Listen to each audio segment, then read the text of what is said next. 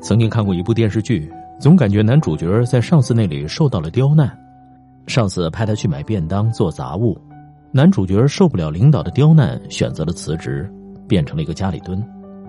男主角在家里过着衣来伸手、饭来张口的生活，父亲多次向他要生活费，他也拿不出钱，赌气的躲在房间里不出来。他认为自己每天跑得这么辛苦，已经够努力了。之所以没有获得成功，是因为没有人挖掘自己。试图掩盖自己的愚蠢和懒惰，比愚蠢和懒惰本身更糟。毛姆在《人生的枷锁》里说过：“年轻人知道自己是不幸的，因为他们脑子里充满了灌输给他们的种种不切合实际的幻想。他们一旦同现实接触，总是碰得头破血流。”成熟的人从失败中总结出原因，幼稚的人却习惯把责任推卸给世界。失败者最常用的感言就是：“我都这么努力了，为什么还不行？”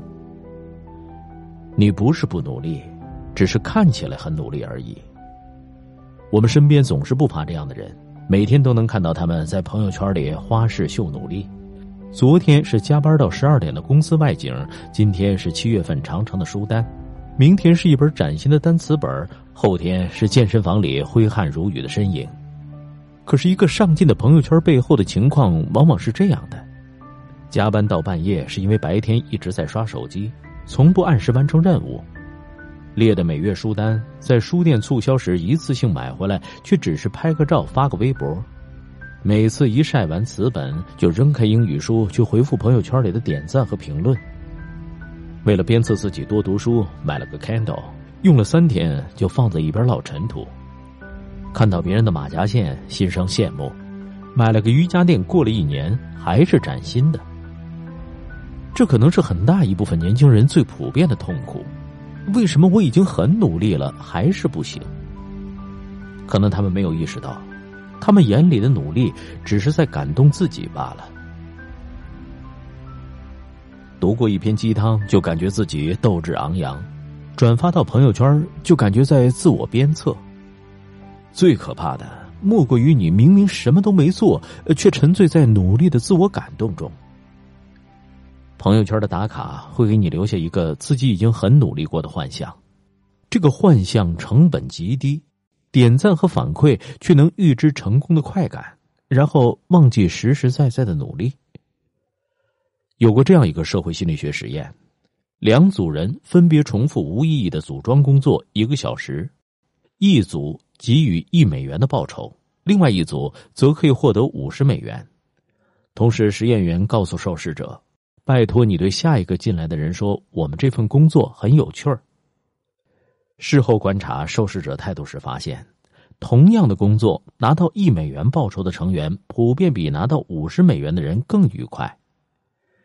根据实验员解释，当你重复一份无聊的工作，却不得不告诉其他人这份工作很有趣时，内心会出现情绪上的不协调。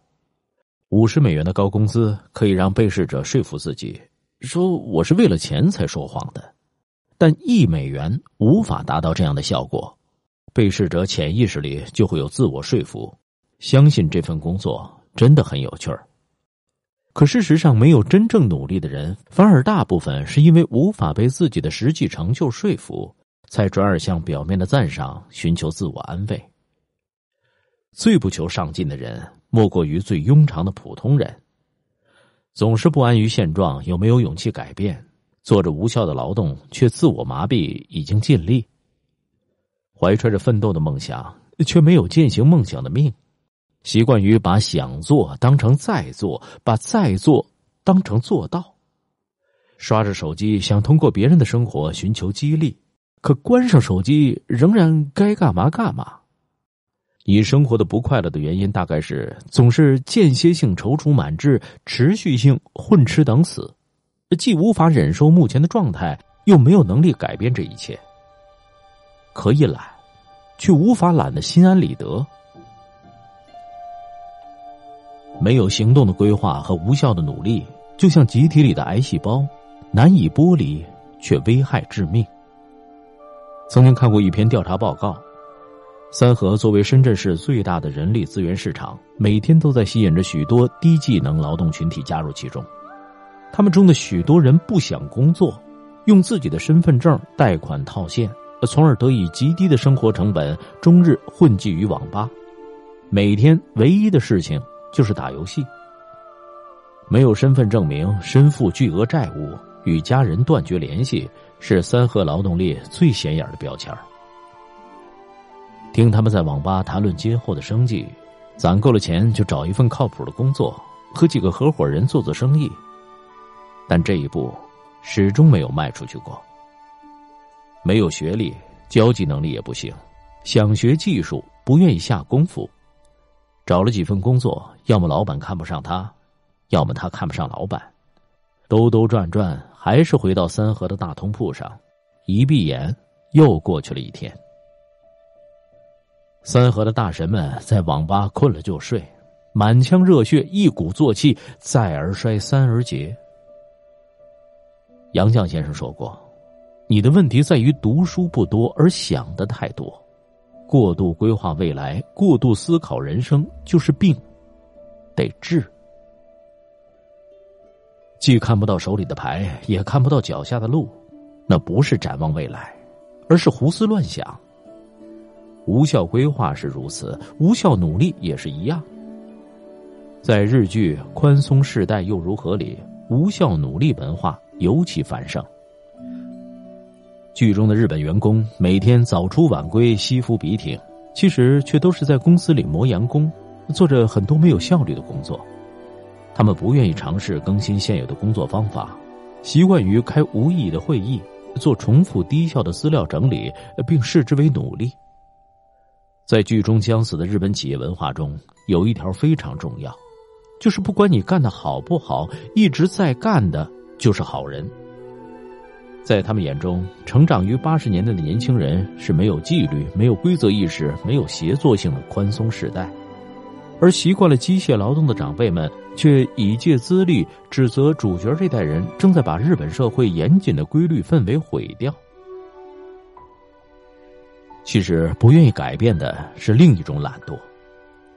遵循守旧的人习惯于回避变化，才会向外界营造出一副我很努力、很劳累的景象。他们的目标是消耗掉上班的时间，而不是完成上班的任务。可是目标不应该只是一个不踮脚就能够够到的苹果。万科的员工手册上有一个以终为始的目标管理法则。以自己为起点，根据自己的能力去制定计划，多半达不到目标；以终为始，是根据目标制定计划，逼迫自己去执行。简单的说，决定目标的不是你的起点，是你最终要达到的地方。以终为始，是把看似不能完成的目标进行逐步拆解，从而保证你走的每一步都是在相对正确的方向上。职场没有功劳簿，只看成绩单。长大以后，我们会不约而同的发现，身边的大多数人进入了一条统一的赛道：努力工作，努力赚钱，努力生活。所有的不快乐好像都来源于没钱，再也没有不知所起的少年情绪。一切伤春悲秋，自怨自艾，无价值则无意义。你知道。就算大雨让这座城市颠倒，公司一样会算你迟到。成人世界和少年世界的界碑不在十八岁的零点，在于情绪控制。负面情绪影响专注，而工作上保持专注的能力是稀缺资源。当你在成人的世界打拼时，最好想清楚你为别人带来了什么价值，别人对你又有什么需要。是需要你的心事，还是需要你的效率？微博上曾经有一个热门话题：“我觉得自己是最什么的人？”在热门回复一大片“穷”“懒”“丧”“好人”之类的调侃形容词当中，有一个回复触动了我：“普通。”是啊，我不会是最好的那一个，也不会是最差的那一个。长大后。不再相信自己头顶主角光环能逢凶化吉，不再自我感动能在临危之际会力挽狂澜，不再幻想每一个思过的高富帅最后都能反过来爱上自己。成长的重要标志之一，是承认自己的普通。人生是一碗毒鸡汤，小时候总以为自己只要用心就能出人头地，长大了才发现。光是维持常人水平就已经拼尽全力，可仍然有太多自命不凡的年轻人享受表扬和追捧，却无法忍受一点点冷落和打击。马云在一次回答高校学生提问时，被问及最大的优点是什么，他的回答既不是勤奋，也不是努力，而是乐观。他说：“我发现那些总是乐观的人，他们总是看到光明的未来。”他们甚至不会抱怨，因为当人们抱怨的时候，他们正在失去机会，并且被抱怨遮挡了思想。机会在何时出现？机会在别人抱怨的时候出现。刚入职场的年轻人常常把面子看得比天还大，一言不合就情绪不佳，说到底还是没底气。人的一切痛苦，本质上是对自己无能的愤怒。毕竟有些东西你还没有挣到，才会固执的想要坚守；当已经有了，也就不在意失去，因为你自信自己还能挣回来。把努力等价于收获，本身就是年轻人的幼稚病。陈芒对年轻的柴静说过：“痛苦是财富。”这话是扯淡，痛苦就是痛苦，对痛苦的思考才是财富。同样，耕耘就有收获，这话一样是扯淡。耕耘就是耕耘，有效的耕耘才会带来收获。你要知道，努力不是通关的进度条，而是下一环节的入场券。在人生的游戏中，有目标的前行，有选择的坚持，有效率的打拼，才能多一份成功的可能。正如宇宙。在一代人的困惑里说的那样，一个人在年轻的时候做的每一件事情，能清楚的区分其中随机性所占的比例，并在正确的方向上做出努力，这在我看来就是最宝贵的财富。